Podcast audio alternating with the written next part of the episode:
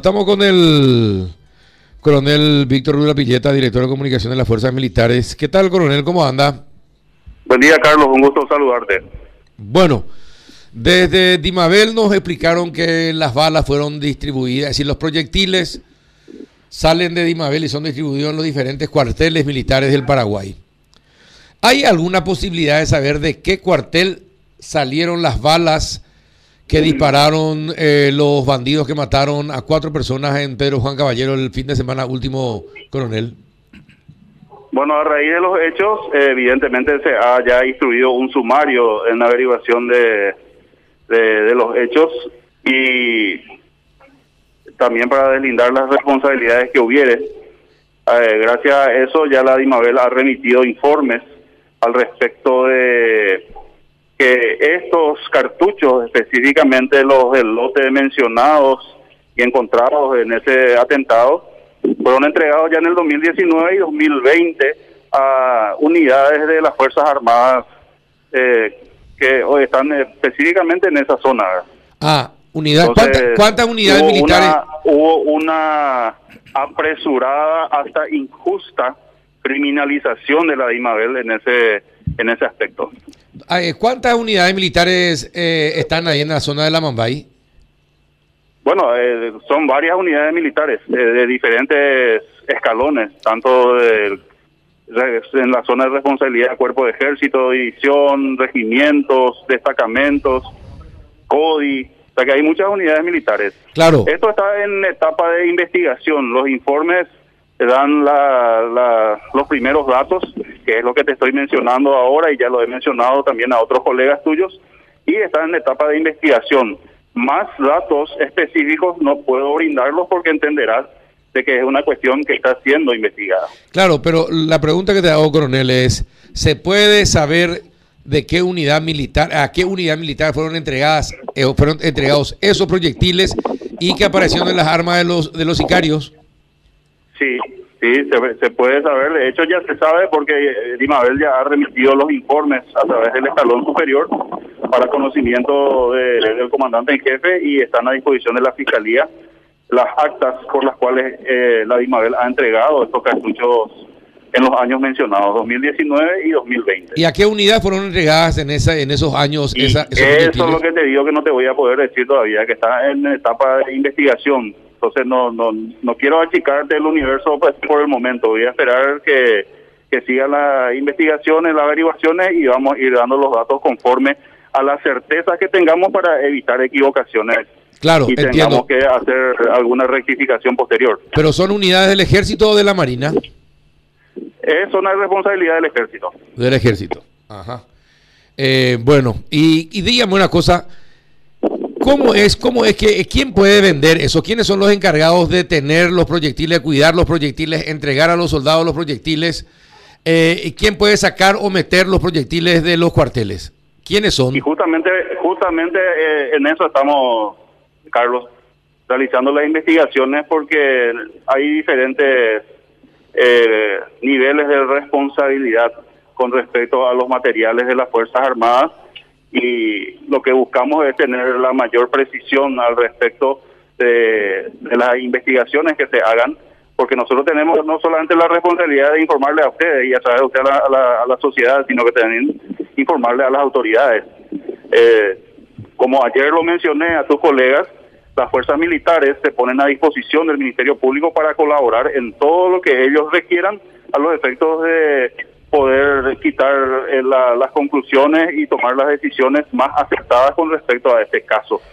Claro, pero aparte de la, del, del proceso que está llevando la Fiscalía en las Fuerzas Armadas, se, ha abierto un sumario también de investigación.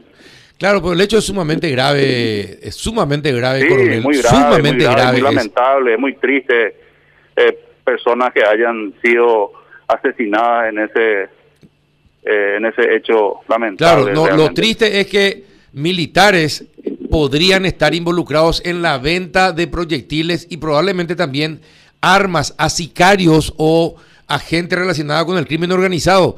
Si eso, si eso es cierto, se llega a comprobar, ¿en quién vamos a confiar, eh, coronel? Y mira, yo te puedo decir que puedes confiar en tus Fuerzas Armadas, podés confiar, no en el coronel Urdapilleta, no, confía en tus Fuerzas Armadas. Estamos hablando, si es que esto ocurrió, estamos hablando de, de, gente que puede contar con los, dedos de las manos.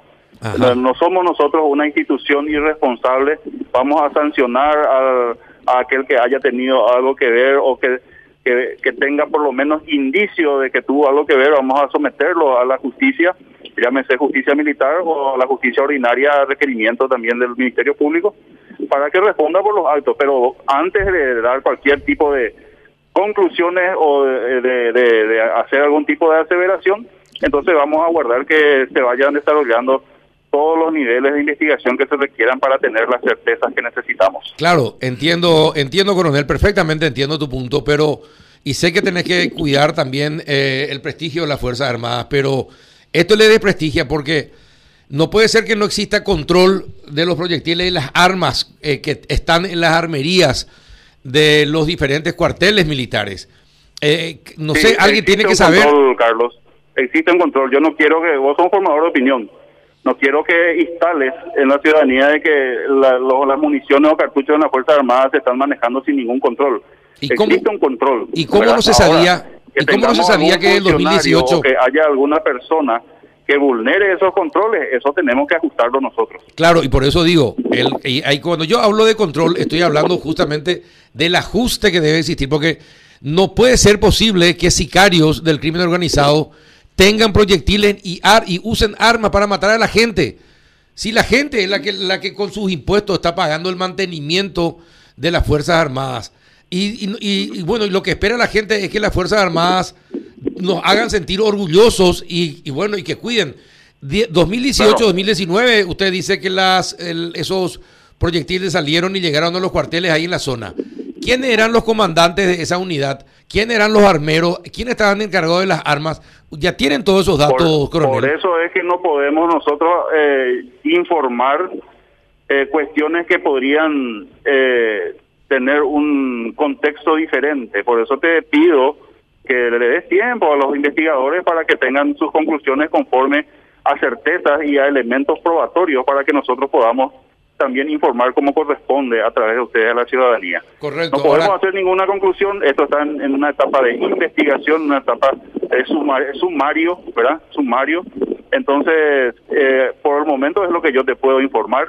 Claro, que, pero, como director de comunicación. los medios de control de la DIMABEL, entonces se ha constatado y ellos han demostrado a, través de los documentos que estos cartuchos que vienen en lotes, vienen en cajas, no es eh, en forma individual, esto se ha entregado en el 2019 y 2020 a unidades de las Fuerzas Armadas. Perfecto. Y, por eso te pregunto, yo quiero quisiéramos saber nosotros cómo se hace eh, finalmente a fin de año, cómo se hace el control de cuántas cuántos proyectiles se usaron, cuántos se entregaron, cuántos están en armería, eh, dónde están. Eh, me imagino que tiene que existir todo. ¿Cómo hacen el control para, para poder determinar a la pucha acá? Espera un poco ratito.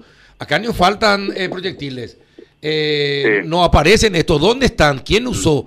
Eh, a eso me refiero cuando le hablo de control. Eh, y porque sí, usted mismo los dice. corresponden a los diferentes niveles de comando. Cuando la, la DIMABEL entrega, entrega un gran comando, ese gran comando, entonces tiene un responsable del parque de guerra de ese gran comando. Esto lo distribuye nuevamente a las unidades cada unidad tiene otra vez su responsable de parque de guerra sí. y eh, que normalmente es un oficial, un jefe entonces va, va bajando hasta hasta el momento que se le entrega al soldado, al suboficial, al oficial se le entrega 100 cartuchos, 200 cartuchos y él tiene dentro de su dotación eso. Ya es responsable en forma individual mantener esos 200 cartuchos o 100 cartuchos. Si es que le falta, él debe justificar en qué ha utilizado esos cartuchos. Están todos, ya están todos identificados quiénes eran los comandantes y los, eh, los encargados de los cartuchos es parte de la investigación, esto se va a informar más adelante. Ajá. ¿Alguna consulta, Juan? No, eh, coronel, simplemente siguiendo con la línea de, las consultas de, Carlos, eh, creo que todos tenemos que estar de acuerdo en que los controles no es que comienzan y terminan con la salida de esa munición hasta el parque de guerra, sino también incluso la protección de, de eso que se le ha confiado a las Fuerzas Armadas. Es decir, el control también significa este, velar por el correcto almacenaje de, de, esa munición y que no salga así Ahí es donde hay una falencia. Estamos de acuerdo y existen diferentes niveles de responsabilidad. Por eso es que la investigación va a llevar su tiempo y va a ir hasta todos los niveles para que podamos determinar, tratar de determinar eh, cuál, cuál nivel es el responsable, ¿verdad? Y nuevamente repito, hubo una apresurada y hasta injusta criminalización de la Dimabel porque se ha informado a través de algunos medios y algunos colegas de ustedes de que la Dimabel es el responsable y que la Dimabel es la que vendió.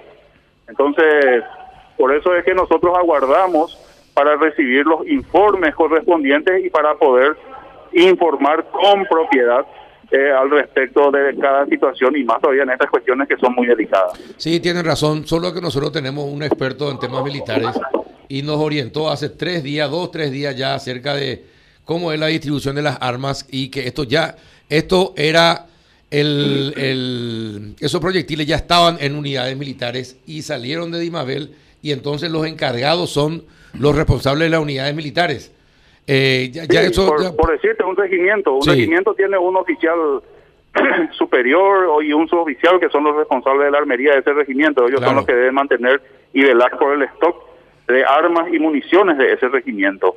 Eh, un destacamento eh, tiene 10 efectivos militares, cada efectivo militar tiene una dotación de 200 cartuchos, ellos son responsables en forma individual de mantener esos 200 cartuchos y en caso que les falte, ellos deberían justificar el motivo. Claro. O sea que hay diferentes niveles de responsabilidad y eso se está investigando, Carlos. ¿Y cuándo, eh, ¿cuándo van a presentar todos los datos a la Fiscalía, eh, coronel?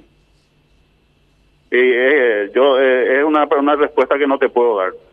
Eh, eso, los procesos eh, corresponden a la, a la parte de la Fiscalía, del Ministerio Público y también a, a, las unidades que hacen el sumario.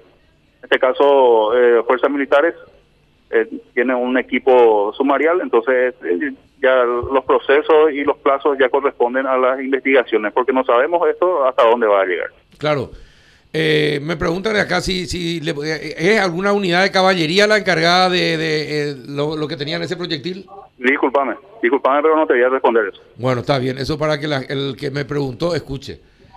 porque no, no me cree cuando yo le digo que no me va a contar. Entonces que lo diga usted, coronel.